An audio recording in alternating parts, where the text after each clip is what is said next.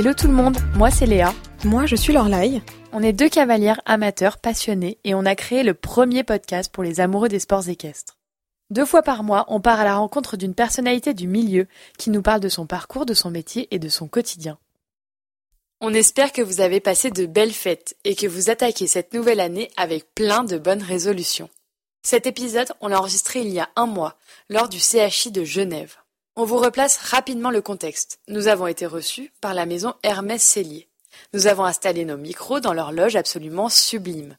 Nous avons mangé une clémentine, et puis, cinq minutes plus tard, nous étions assises face à Rodrigo Pessoa.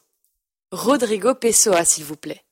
Pendant cette discussion, Rodrigo a pris le temps de revenir sur sa carrière sportive, ses débuts à poney dans son jardin, ses grandes victoires. Nous avons parlé du travail en famille, de la réussite, de sa capacité à traverser les années pour aller d'Olympiade en Olympiade, mais aussi de son rôle ou de son devoir d'être partie prenante du bon développement des sports équestres. À l'instant où vous écoutez cet épisode, Rodrigo a quitté son poste d'entraîneur de l'équipe irlandaise de saut d'obstacle pour reprendre de plus belle sa carrière sportive et tenter de performer une nouvelle fois aux Jeux olympiques de Tokyo. Il y a un peu d'agitation en fond de cet enregistrement. Nous étions en plein pendant l'épreuve d'attelage et le public de Genève n'a pas manqué de nous faire entendre son plaisir et son engouement pour ce show incroyable. Qui d'autre pour parrainer cet épisode que la marque française incontournable des sports équestres et partenaire de Rodrigo, Flexon? Je suis à la fois amusée et touchée de pouvoir prendre le temps de vous parler de cette marque innovante que je connais bien, puisque j'ai eu la chance de faire partie de leur équipe pendant plusieurs années. Flexon, c'est la belle aventure que Laurent et Caroline Borde ont entreprise en 2014 en créant un étrier révolutionnaire. L'étrier Flexon, qui s'inspire des grandes technologies du secteur aérospatial pour offrir aux cavaliers un produit qui répond à toutes leurs contraintes et envies. L'innovation Flexon, c'est la garantie d'une combinaison parfaite entre bien-être et performance pour tous les cavaliers, quel que soit leur niveau, leur discipline ou encore leur morphologie. Tous les étriers de la gamme intègrent un système d'absorption de choc grâce à un matériau innovant, l'élastomère, qui filtre les vibrations et diminue ainsi les impacts de chacun de vos mouvements en selle pour préserver vos articulations, notamment chevilles et genoux. Last but not least, les options de personnalisation de vos étriers sont infinies. Grâce à leur configurateur, vous choisissez votre gamme, vos couleurs, le type de grippe, le type de plancher. À chaque cavalier, c'est Flexon. Léa et moi, nous avons choisi les étriers de la gamme Green Composite, avec un plancher ultra grip qui est incliné et nous permet d'avoir une meilleure descente de jambes. La largeur du plancher, son orientation et son grip offrent une fixité et un équilibre optimisé. Et pour ceux qui veulent aussi monter en toute sécurité, la gamme Safe est désormais disponible, le must du must de l'étrier. Pour configurer, vous aussi, vos étriers de rêve, rendez-vous sur flex-on.fr. Allez, c'est parti. Bienvenue dans I Am an Equestrian, le podcast. Bonjour Rodrigo. Avant de commencer l'épisode, euh, on tenait vraiment à vous remercier d'avoir accepté d'enregistrer avec nous. Euh, Aujourd'hui, on va replacer un tout petit peu le contexte pour les auditeurs qui vont nous écouter. Donc l'épisode sortira le 8 janvier. On est ici euh, à Genève où vous courez les épreuves du 5 étoiles. Vous mhm. avez gagné hier oui. l'épreuve. On est dans un cadre absolument exceptionnel. Oui, puisque le Hermès Cellier nous a prêté cette loge pour cet enregistrement qui est absolument magnifique. Et on enregistre pendant l'épreuve d'attelage, donc euh, s'il y a un petit peu de bruit, ça donne de la vie. Voilà. Rodrigo, je ne vais pas vous faire l'injure de vous présenter, je crois. Euh, simplement, rapidement, pour se remémorer un petit peu vos nombreux titres, vous avez été médaillé de bronze par équipe au Géo d'Atlanta en 96 et vous aviez 24 ans. Mhm. C'est ça C'est ça. Vous avez été champion du monde en individuel en 98, champion olympique à Athènes en 2004 et moi j'avais 14 ans et je vous regardais à la télévision et c'était incroyable. Donc on est vraiment très heureuse. Et puis vous avez décroché au total une douzaine de médailles. Euh, dites-moi si je me trompe, à peu près. Euh, oui, 11, 10, 10. 10 médailles. voilà, depuis le début de, votre carrière. Euh, pour les quelques auditeurs néophytes qui vont nous écouter, moi j'ai envie de dire que vous êtes un peu le fédéraire du saut d'obstacle. Est-ce que vous validez?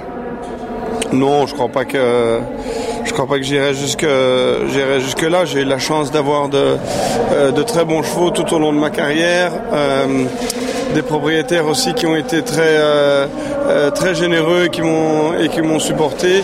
J'ai eu beaucoup d'opportunités. J'ai su les j'ai su les utiliser et voilà, j'ai essayé de faire, j'ai essayé de faire au mieux. j'ai eu une, une, belle réussite et j'espère encore avoir avoir euh, quelques succès sur euh, sur la fin maintenant, puisque je suis plus sur la fin que sur euh, sur autre chose. Donc, c'est un sport qui qui m'a beaucoup donné. Et je suis très reconnaissant. Et on, et on, y reviendra sur vos projets. Mais donc, comme disait Lorlaï, on va pas faire l'offense de vous présenter. Mais ce que j'aimerais savoir, c'est est-ce que vous avez conscience que ce parcours est incroyable et que vous êtes euh, vraiment euh, un des cavaliers mythiques euh, des sports équestres? Oui, évidemment, j'en ai, confiance et c'est pour moi un grand honneur, un grand honneur de pouvoir s'y représenter mon, représenter mon sport. J'ai essayé d'être, ou j'essaye encore d'être le meilleur ambassadeur possible pour pour mon sport, essayer d'aider, que ce soit dans la partie euh, politique avec le, club euh, international des cavaliers auprès de la FEI ou, euh, ou avec des jeunes. Donc j'essaye toujours d'essayer de, de, rendre ce qui m'a été été été donné et voilà on essaie de on essaie de faire d'être un bon citoyen.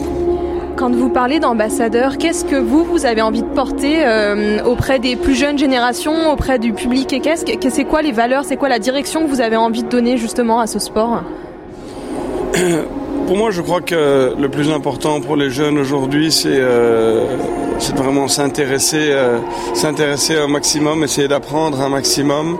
Euh, c'est un sport où, comme dans, dans, tout, on apprend tous les jours, et euh, il faut vraiment être ouvert à pouvoir, euh, à pouvoir apprendre. C'est un sport qui est difficile, comme tous les autres, si on veut avoir du succès, mais faire passer la, la, rigueur, la discipline, l'amour des chevaux, la passion pour ce qu'on fait, parce qu'on a la chance de faire ce qu'on aime, et ça c'est pas donné à tout le monde de se lever le matin et d'aller faire quelque chose qu'on qu'on adore.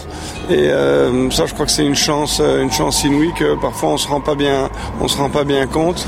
Mais, euh, mais voilà, ça, c'est, je crois que le, le, le, plus important à faire passer, c'est ça. Ce sont les valeurs de, les valeurs de base. Et on est bien d'accord avec ça. Est-ce que euh, vous avez le sentiment d'avoir réussi? Que ce soit sportivement ou personnellement, d'ailleurs Oui, je crois que euh, comme j'ai dit au, tout début, je crois que j'ai eu de, très belles opportunités qui m'ont été, euh, m'ont été offertes, euh, donc par ses propriétaires, par mon père aussi qui a, mis tout en œuvre pour que je puisse réussir. J'ai su saisir les opportunités, en faire le mieux possible. Donc je crois, oui, j'estime que oui, on peut toujours faire mieux, évidemment. On a fait des erreurs, mais bon, qu'est-ce que que serait la vie sans, sans erreurs? Avec ces erreurs, on a aussi beaucoup appris. Euh, mais oui, j'estime que j'ai fait un parcours euh, honorable et, avec, de très beaux succès. Je suis satisfait, comblé de, ça. Et si on arrive à encore gagner un petit quelque chose par-ci par-là, pourquoi pas? Est-ce que, si on revient brièvement sur le début de votre carrière, un peu sur votre enfance, vos premières années, à cheval. Est-ce que vous pourriez nous dire à, quoi ça ressemblait d'être, euh, de naître dans cette famille de cavaliers, de commencer à monter à cheval? C'est quelles étaient les conditions? Comment vous faisiez quand vous étiez jeune? Est-ce que vous aviez très envie ou est-ce que c'était presque une contrainte? Non, ça n'a jamais été, euh, jamais été une obligation. Évidemment, tout, tout baignait chez nous autour du, autour du cheval parce que mon père était vraiment était et euh, il y avait toujours beaucoup d'élèves, il y avait euh, toujours des gens qui venaient pour voir des chevaux, lui s'entraînait. Euh, C'était vraiment cheval. Donc moi petit, j'ai fait aussi d'autres sports. comme le tennis, le judo, etc. J'ai fait d'autres choses en même temps, en parallèle, euh, j'avais des poneys dans le fond du jardin. Mon père avait construit une petite écurie avec euh, quelques boxes. Je pouvais les monter quand j'avais envie, puisque les écuries n'étaient pas juste là où on habitait. On habitait à Gouvieux, près de Chantilly. Les écuries étaient à 5 minutes, mais il avait fait construire, euh, il avait fait construire quelques boxes pour que je puisse avoir les poneys à la maison. Et donc ça jamais ça n'a jamais été, euh, jamais été forcé à, monter. C'est venu comme ça naturellement. Euh, J'aimais vraiment euh, être aux écuries. Parce qu'il y avait toujours du mouvement, il y avait toujours beaucoup de monde et ça me plaisait. Et donc c'est comme ça que comme ça que ça a démarré en fait. Est-ce que c'est difficile de travailler en famille et est-ce que ça vous a apporté une certaine pression aussi quand vous étiez plus jeune? Oui, c'est difficile, c'est pas pas évident du tout parce que si vous travaillez avec un entraîneur, vous n'avez pas un entraîneur ou un coach, et pas ce, le lien, euh, ce lien sanguin qui votre père veut, votre père ou votre mère, euh, s'il vous entraîne, veulent à tout prix votre réussite, plus qu'un élève, qu'un client. Euh, ils veulent ça à tout prix. Et donc la relation paternelle, elle s'efface un tout petit peu par rapport à la relation euh, professionnelle. Évidemment, bon, quand on est jeune aussi, on, est un peu réactionnaire, évidemment, et euh, c'est pas toujours, euh, c'est pas toujours évident. Mais la preuve que la preuve que c'est possible, c'est il y a beaucoup d'exemples hein, qui sont possibles. Mais c'est sûr que c'est pas c'est pas évident. Jusqu'à quel âge est-ce que votre papa vous a accompagné, entraîné? Est-ce que ça continue d'ailleurs aussi? Oui, bien sûr. Maintenant, aujourd'hui, un, petit peu, un petit peu moins, mais on parle toujours, euh, on parle tous les jours euh, des chevaux. sa passion aussi, c'est les chevaux euh, uniquement. C'est sa seule, c'est sa seule passion. Et donc, on parle encore tous les jours de ce qu'on peut améliorer, comment vont les chevaux, qu'est-ce qu'on peut faire de, qu'est-ce qu'on peut faire de mieux, comment euh, comment est-ce qu'on va repousser les limites de la, de la performance et, euh, et donc euh, voilà c'est ça je crois avant tout c'est, c'est la passion. Il faut vraiment avoir cette passion parce que c'est pas une c'est pas une raquette c'est pas une voiture c'est pas un bateau c'est c'est un être vivant qui, qui a vraiment besoin de se de sentir de se sentir aimé et et ça je crois que c'est un travail, euh, c'est un travail au quotidien. Et c'est pour ça que ce sport est, tellement beau parce que c'est vraiment pas quelque chose de matériel, c'est vraiment vivant. Qu'est-ce que ce serait le meilleur conseil que votre père vous a donné pendant votre carrière, s'il y en avait qu'un à, retenir? euh, Je crois que c'est d'être euh, avant tout homme de cheval, d'essayer de, comprendre les chevaux. au plus on les comprend, au plus on arrive à les interpréter, au plus ils vont vous donner. Donc euh, c'est essayer d'être homme de cheval au maximum et, de les comprendre. Euh, c'est pas évident, parfois, pas évident. Mais euh, ça c'est, je crois que le conseil le plus important. C'est une question qu'on a déjà abordée dans le podcast avec différents invités. Mais est-ce que vous pensez qu'aujourd'hui c'est possible de réussir sans être accompagné euh, par sa famille? Sans venir, voilà, sans, venir du, milieu euh, à la base. C'est sûr que c'est beaucoup plus. Euh, c'est sûr que c'est beaucoup plus compliqué. si vous voyez aujourd'hui dans dans l'élite, il y a beaucoup de fils de professionnels. C'est sûr que comme je le dis, comme moi, ils ont, euh, ils ont bénéficié, euh, ils ont bénéficié de, de, tout un encadrement qui était là déjà. Euh, si vous êtes du milieu, vous avez déjà des écuries, vous avez déjà des chevaux, vous avez des propriétaires, vous avez des partenaires. donc il y a beaucoup de beaucoup de, jeunes cavaliers aujourd'hui qui sont qui sont fils de, de professionnels. Mais il y en a aussi quelques-uns qui sont venus d'absolument euh, pas du tout du milieu. Ken Farrington, il n'avait rien à voir avec les chevaux, ses parents n'avaient rien à voir avec les chevaux. Et il s'est formé comme ça tout seul à la force du, à la force du poignet. C'est sûr que c'est plus dur, mais si vous avez la volonté, la détermination, c'est la preuve que c'est possible aussi. Euh, euh, mais c'est plus compliqué. Mais il faut, je crois, avoir encore plus envie. Parce que il faut tout, on part vraiment de zéro. Et quand on est euh, fils de professionnel, on, a, on peut déjà jouir d'une structure qui est, euh, qui est là. Et c'est déjà un grand, euh, un grand pas en avant. Comme Lorla il a évoqué au début du podcast, vous avez une carrière absolument remarquable. Comment est-ce qu'on fait pour durer dans le temps, pour se renouveler encore et encore et d'être toujours au devant de la scène comme vous, l'avez, comme vous avez su le faire? Euh, il faut savoir, euh, il faut savoir et pouvoir se remettre en question tout le temps, tous les jours, euh, à chaque moment, avoir beaucoup d'humilité de pouvoir faire ce processus, parce que on doit pouvoir s'améliorer tous les jours. Et on s'améliore tous les jours parce que les chevaux sont les chevaux, c'est une, euh, une petite boîte à surprise. Tous les jours, il y a quelque chose. Et, euh, tous les chevaux sont différents. Vous apprenez beaucoup et il faut pouvoir être ouvert euh, et être d'accord qu'on n'est jamais au bout. On apprend, on apprend toujours quelque chose et je crois que ça c'est la, une des qualités, c'est pas la plus importante, c'est de pouvoir se remettre en question et d'avoir la volonté de, progresser encore. Vous avez euh, participé, je crois, à 6 JO et 5 JEM. Donc vous avez vraiment traversé les Olympiades, les, même les générations de cavaliers.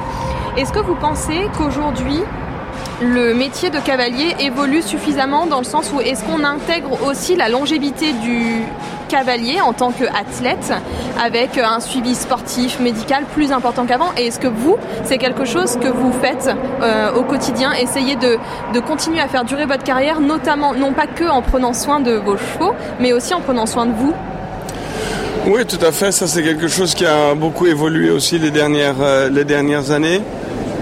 Euh, évidemment, le calendrier est tellement euh, important et euh, euh, intense. Intense. Toutes les semaines, c'est des compétitions. donc vous avez un rythme, un rythme vraiment très dur.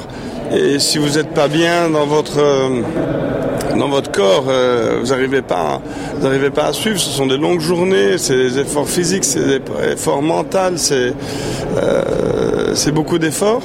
Et donc vous, devez prendre euh, prendre soin de prendre soin de vous. comme des, comme des chevaux. Et je crois que ça, ça, ça a énormément évolué. je dirais, les dix dernières années, ça a pris vraiment un, on voit des, maintenant des coachs, coach mental. Ce matin, tout le monde est, tout le monde est au gymnase. Ça, y a, il y a des années, ça n'existait pas, mais aujourd'hui, c'est vraiment très présent. Vous vous entraînez, vous? Oui, je fais euh, un peu de cardio et un peu de gymnase aussi. Euh, il y en a qui ont besoin plus que d'autres et c'est un output d'énergie aussi qui est, qui est, qui est important. Et puis on monte, euh, ça dépend, 3, 4, 5, 6 heures par jour parfois. Donc euh, ça aussi, ça, évidemment que ça, ça compte. Euh, mais ce qui est le plus difficile, c'est les voyages, le décalage horaire, être loin de sa famille. Ça, c'est euh, compliqué. Mais voilà, la famille vous donne vous donne le soutien. je crois que c'est aussi très important d'avoir le soutien de sa, sa famille quand vous êtes euh, si vous voulez arriver au, haut niveau. Ces dernières années, vous étiez au Rennes de l'équipe irlandaise. Euh, ça a été donc vous étiez sélectionnant national. Et euh, qu'est-ce que qu'est-ce que vous diriez que cette expérience vous a apporté dans votre équitation peut-être, dans votre carrière ou même à titre personnel? Ah, Pour moi, ça a été ça a été quelque chose de, très intéressant, plus que technique. humainement, ça a été vraiment vraiment intéressant de Bon, c'est des garçons que je connaissais déjà un peu, euh, mais d'avoir euh, encore plus de contact avec eux et de de les guider et d'essayer de leur apporter ce petit euh, ce petit plus. Humainement ça a été vraiment euh, vraiment super intéressant et je regrette absolument pas de d'avoir pris le, le temps de le, de le, faire. Je l'ai fait pendant trois ans. Ça a été euh, ça a été très intéressant et c'est sûrement quelque chose que je referai à la fin de à la fin de ma carrière sportive. Est-ce que vous pouvez maintenant nous parler un peu de votre situation actuelle et comment s'organise votre vie professionnelle? Donc vous avez quitté le poste de sélectionneur de l'équipe irlandaise et vous vous êtes euh, équipé d'un beau piquet de chevaux, avec notamment euh, Quality, sur lequel vous, vous misez beaucoup. Est-ce que, aussi ma question, c'était de savoir, est-ce que vous êtes un homme de challenge et de défi? Parce qu'on a quand même l'impression que vous n'avez pas envie de vous arrêter là. Oui, j'aime bien les j'aime bien les challenges, j'aime bien les il faut avoir un but, il faut avoir un but dans la dans la vie sur euh, tout ce que vous voulez faire. Et je crois que mettre des, comme ça des buts à, court terme à chaque fois, je crois que c'est vraiment bien, c'est très motivant. Euh, ouais, j'ai l'opportunité maintenant d'avoir un nouveau propriétaire qui veut que je refasse du, du haut niveau, donc ça tombe ça tombe bien. J'ai un très bon, je crois, un, un, piquet de chevaux très intéressant pour l'année prochaine. Ça va être une, une belle année.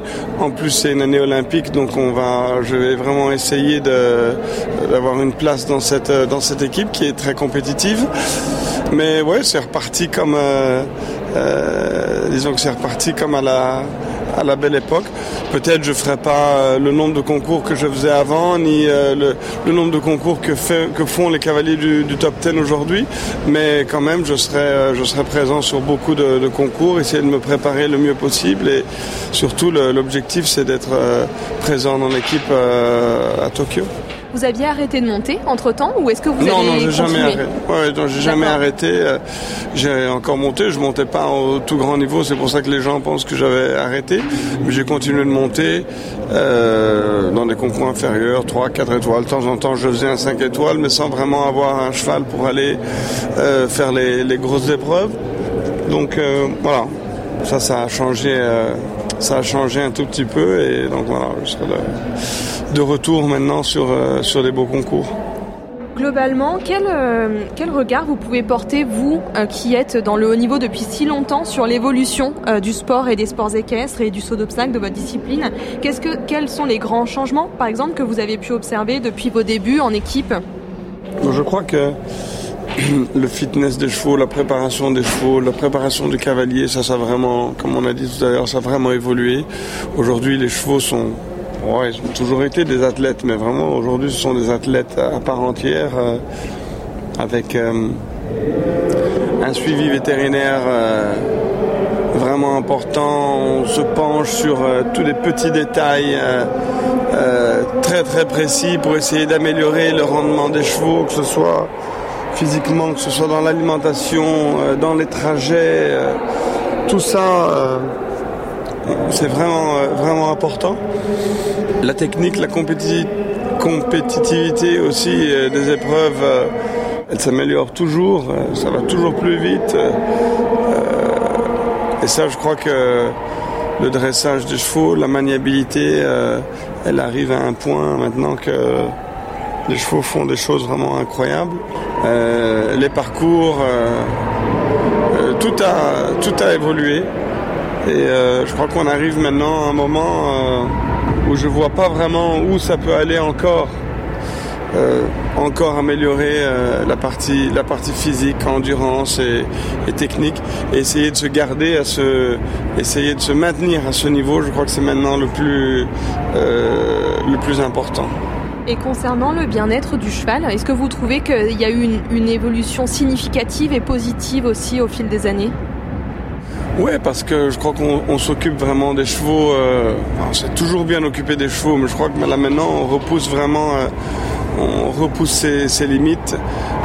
Euh, les vétérinaires ont maintenant beaucoup plus d'outils pour euh, essayer de, de, régler des petits, euh, des petits détails sur les soins, dans le déplacement des chevaux. Tout est vraiment calculé très minutieusement pour que le cheval arrive au concours ou soit entraîné entre les concours de la meilleure euh, manière possible et euh, pour qu'il ait le meilleur rendement possible. Tout est lié à, à la meilleure performance.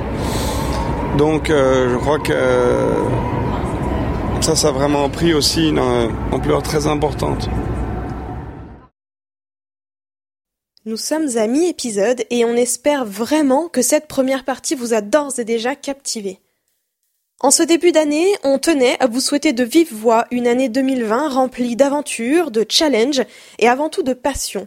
Parce que, comme Rodrigo, nous sommes convaincus que la passion est le plus puissant des moteurs pour donner une direction à sa vie et se construire un quotidien dans lequel on s'épanouit.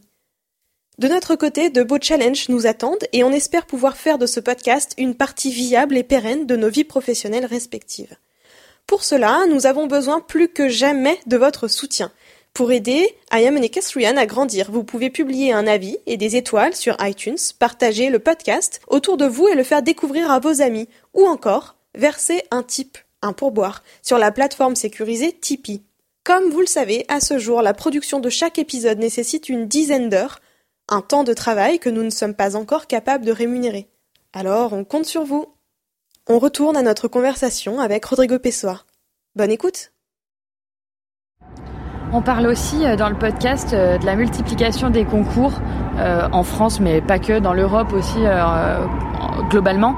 et j'ai lu dans un article de l'Éperon que vous avez fait il y a quelques mois déjà que vous aviez dit que euh, le monde était conduit par l'argent et que c'était regrettable. Est-ce que vous pensez que la passion de ce sport, elle peut être un peu affaiblie au détriment de, de, l'argent et de ces problématiques-là? C'est sûr que euh, c'est pas seulement dans ce milieu-ci, mais le monde tourne autour de, tourne autour de l'argent. Et c'est pas toujours, euh, c'est pas toujours euh, la meilleure des choses. Euh, mais ça en fait partie, c'est un, fait accompli, on est, on est devant ce, fait. Pour nous, ouais, parfois, les intérêts, le commerce, les intérêts commerciaux prennent un petit peu le, le, dessus, mais bon, comme je vous l'ai dit, c'est, c'est un peu c'est comme ça, c'est quelque chose on peut pas vraiment, on peut pas vraiment changer. Il faut juste essayer de, de, bien connaître, euh, connaître ses valeurs et savoir euh, ce qui est important, euh, ce qui est important pour vous, ce qui est important pour votre cheval au moment où vous faites votre programme au moment où vous faites votre votre planning et de pas se laisser emporter dans cette dans ce tourbillon dans ce tourbillon d'argent et de, de compétition de euh, ça, c'est chacun euh, doit savoir euh, ce qui est ce qui est meilleur pour son pour c'est au cas par cas en fait. Rodrigo, on imagine que derrière toute votre victoire et tous vos succès et, et, vous avez connu comme tout le monde et comme tous les sportifs des moments plus difficiles. Est-ce que vous pouvez nous parler un peu de ces moments-là pour nous expliquer un peu comment quand on est, ben, comme vous, euh, Rodrigo Pessoa, soumis à une très très forte oppression, comment est-ce qu'on fait pour, pour rebondir, pour faire preuve de résilience dans les moments, euh, dans les moments où on, se sent un peu plus dans le creux de la vague? Évidemment, dans la carrière d'un sportif, il y a toujours des hauts et des, toujours des hauts et des bas. Euh, il y a souvent plus de bas que de hauts parce qu'on ne peut pas gagner à chaque fois. Donc, et puis il y a des bas qui sont vraiment bas. Et là, il y a quelques années, il n'y avait pas encore euh, un suivi coach mental, etc. à mon, à mon époque. Euh, ça, vous devez le faire tout seul. Y a, vous devez euh, puiser dans votre, dans votre réserve et savoir ce qui, est, euh, ce qui vous fait marcher. Euh, ces moments, si vous si vous brisent pas, ils vous rendent encore plus fort. Il faut pouvoir rebondir de ça et utiliser ça comme positif et comme un fuel euh, d'énergie pour vous faire euh, repartir et continuer. Donc euh, voilà, ça c'est chacun, chacun opère d'une manière différente, chacun a besoin, des nécessités différentes. Chez vous, ce serait quoi? Moi, c'était juste essayer de analyser, analyser la situation, savoir, essayer de savoir ce qui s'est passé et repartir immédiatement, repartir immédiatement à l'assaut de, à l'assaut de, compétition. Vous êtes compétiteur dans, dans l'âme, oui ou non? Euh, Pour moi, c'était ça. C'était euh, essayer de voir euh, ce qui s'était passé et tourner ça en, positif euh, et repartir immédiatement. Vu que ça fait deux fois que vous l'évoquez, j'aimerais juste savoir, vous pratiquez vous le coaching mental aujourd'hui? Oui, euh, oui, on a recours, euh, on a recours à des professionnels avec qui on parle. Je crois que c'est, euh, pour moi en tout cas, c'est euh, c'est pas quelqu'un qui doit être là derrière moi et dire vas-y tu vas y aller, euh, euh, t'es le meilleur, tu vas gagner. c'est pas ça. Pour moi c'est juste un dialogue qui est qui est, qui est important, qui m'aide à extraire justement la, la pression et faire part à quelqu'un qui va écouter et de temps en temps vous donner un vous donner un conseil de comment régler quelque chose, juste de parler. Et euh, comme on a dit tout à l'heure, tout le monde est, différent, opère d'une manière différente. Et euh, ça, ça marche pour moi. Ça ne veut pas dire que ça va marcher pour tout le monde, mais je crois que c'est nécessaire. Euh, quelqu'un qui puisse être à l'écoute de vos à l'écoute de vos besoins, qui a un regard extérieur sur sur ce que vous faites. Donc ouais, je crois que de plus en plus maintenant, euh, on essaye de, de, se perfectionner et d'être euh, d'être euh, d'être meilleur à chaque fois. Donc je crois que ça s'en fait partie. On aimerait évoquer un petit peu avec vous la place de vos partenaires dans votre carrière. On est ici donc au CHI de Genève, euh, porté par euh, l'image Rolex, dont vous avez même la casquette. Euh, nous sommes installés dans la loge de la maison Hermès, de Hermès Cellier, votre partenaire, et cet épisode est par exemple porté, sponsorisé par Flexon. Que, globalement, tous ces partenaires, euh, dans quelle mesure est-ce qu'ils contribuent à votre réussite, à votre carrière? Comment est-ce que vous faites pour vous vous ouvrir des bonnes personnes, des bons équipementiers et, comment est-ce que ça vous porte au quotidien dans votre carrière sportive? Je crois que les, les, partenaires sont vraiment très très importants, c'est primordial, on ne pourrait pas réussir sans eux parce qu'ils euh, vous apportent tous quelque chose de différent. Moi avec Rolex ça fait 20 ans maintenant que je suis avec eux, c'est un peu comme une famille.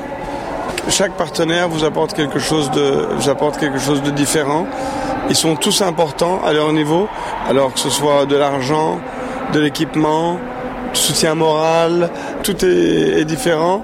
Et de créer une bonne, euh, un, bon groupe entre, entre eux, euh, c'est aussi important, c'est un, un, équilibre.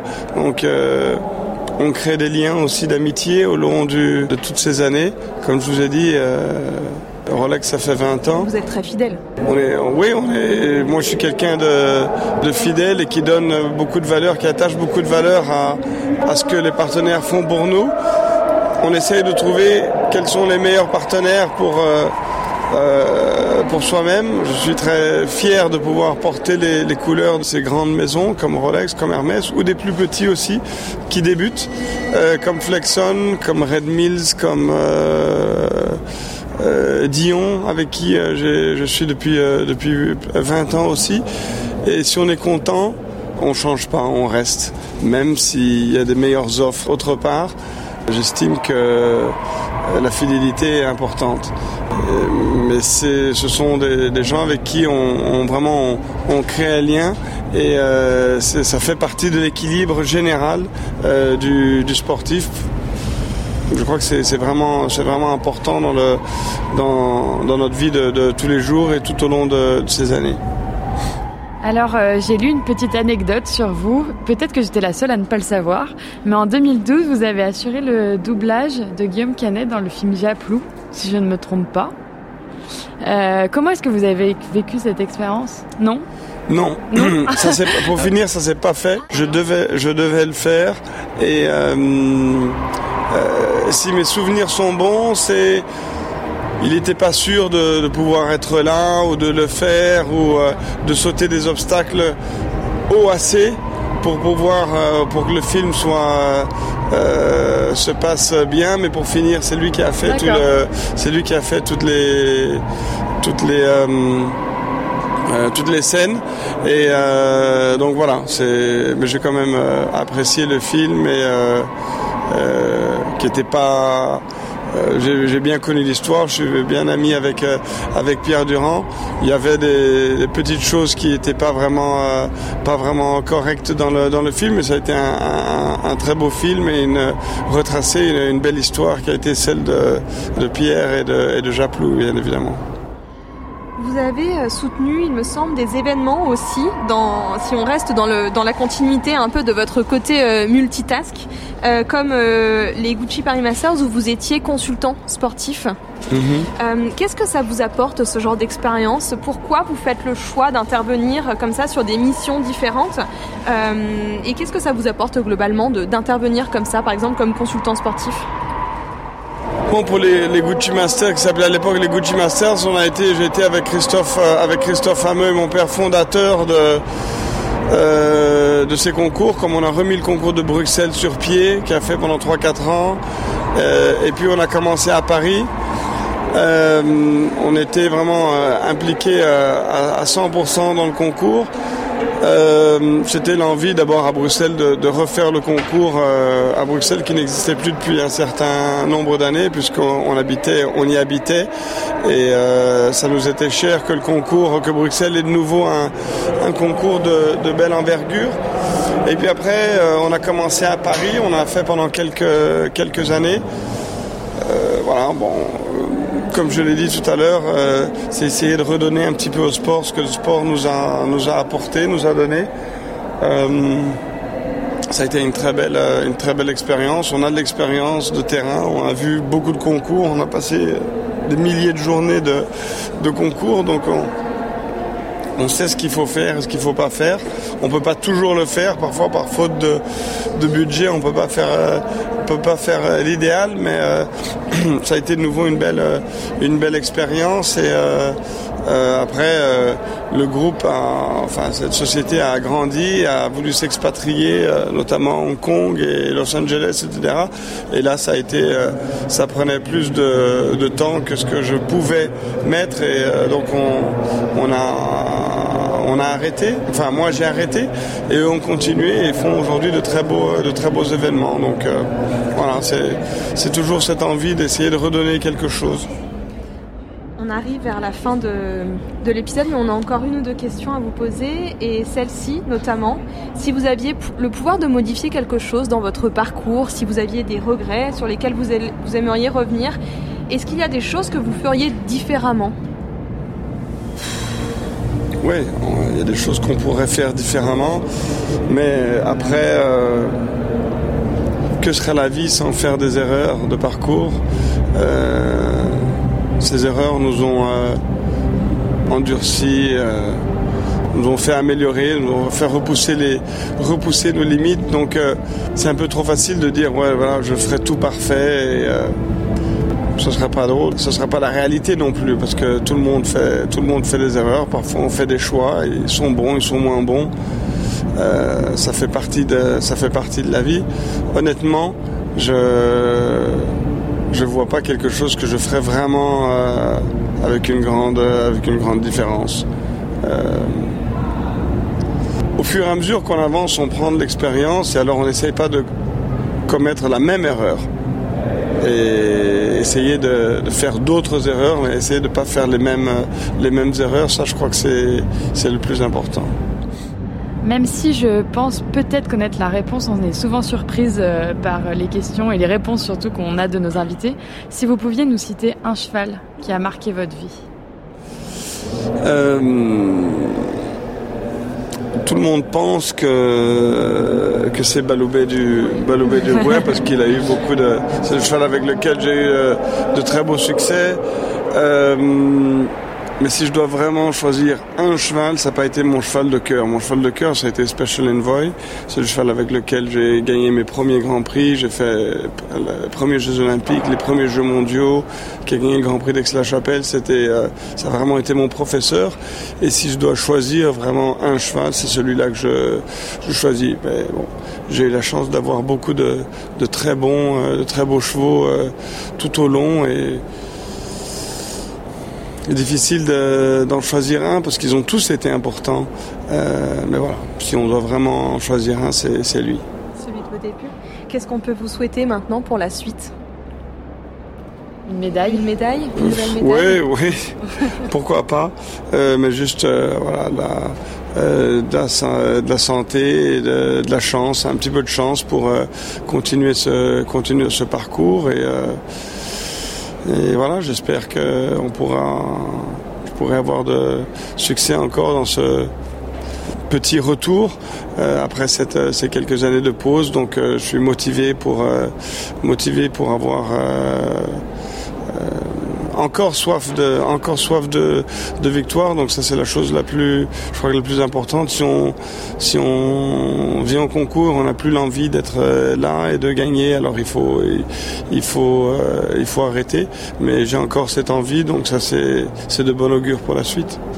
J'ai quand même envie de terminer avec cette question. On en profite parce que vous êtes là et on est très contente de vous recevoir. Où est-ce que vous vous voyez dans 10 ans? Plus, en plus activement en concours, ça c'est sûr. Euh, mais je serai toujours euh, dans les parages parce que, comme je l'ai dit euh, plusieurs fois, les, concours, euh, le sport, euh, euh, ça a été toute ma vie pratiquement. Donc j'en ferai encore partie. C'est vraiment ma passion. donc dans un autre cadre, je serai sûrement présent. à savoir où, ça c'est difficile parce qu'on peut pas se projeter comme ça, faire des plans. Je suis pas quelqu'un qui fait des plans à très très long terme. Donc euh, on va, au fur et à mesure, on avance et euh, vouloir se mettre euh, trop long, c'est un peu c'est difficile parce que la vie vous vous emmène dans dans des directions différentes, ça peut changer à n'importe quel moment, donc inutile de se projeter vraiment si loin. Merci beaucoup. Alors à court terme, on vous ah. souhaite euh, un très bon Grand Prix ici à Genève et puis à moyen terme, et eh ben, une très belle route vers les Jeux. Merci beaucoup. Merci, à vous. Bonne journée Rodrigo. Merci. On espère que cet épisode vous a plu autant que nous. Vous pouvez maintenant suivre les aventures de Rodrigo Pessoa, qui est présent sur Instagram sous le nom de Rodrigo Pessoa29. Si vous avez aimé cet épisode, n'hésitez pas à aller lui en faire part. Flexon est aussi très présent sur les réseaux sociaux puisque la marque comptabilise à ce jour plus de 58 000 abonnés. Et évidemment, vous pouvez nous écrire sur Ayam Ekestrian pour nous donner votre ressenti sur l'épisode. Et vous pouvez nous soutenir sur la plateforme sécurisée Tipeee pour nous encourager à continuer cette belle aventure. On se retrouve le 22 janvier pour un épisode avec Victor Lévesque qui s'annonce enrichissant. Allez, à bientôt!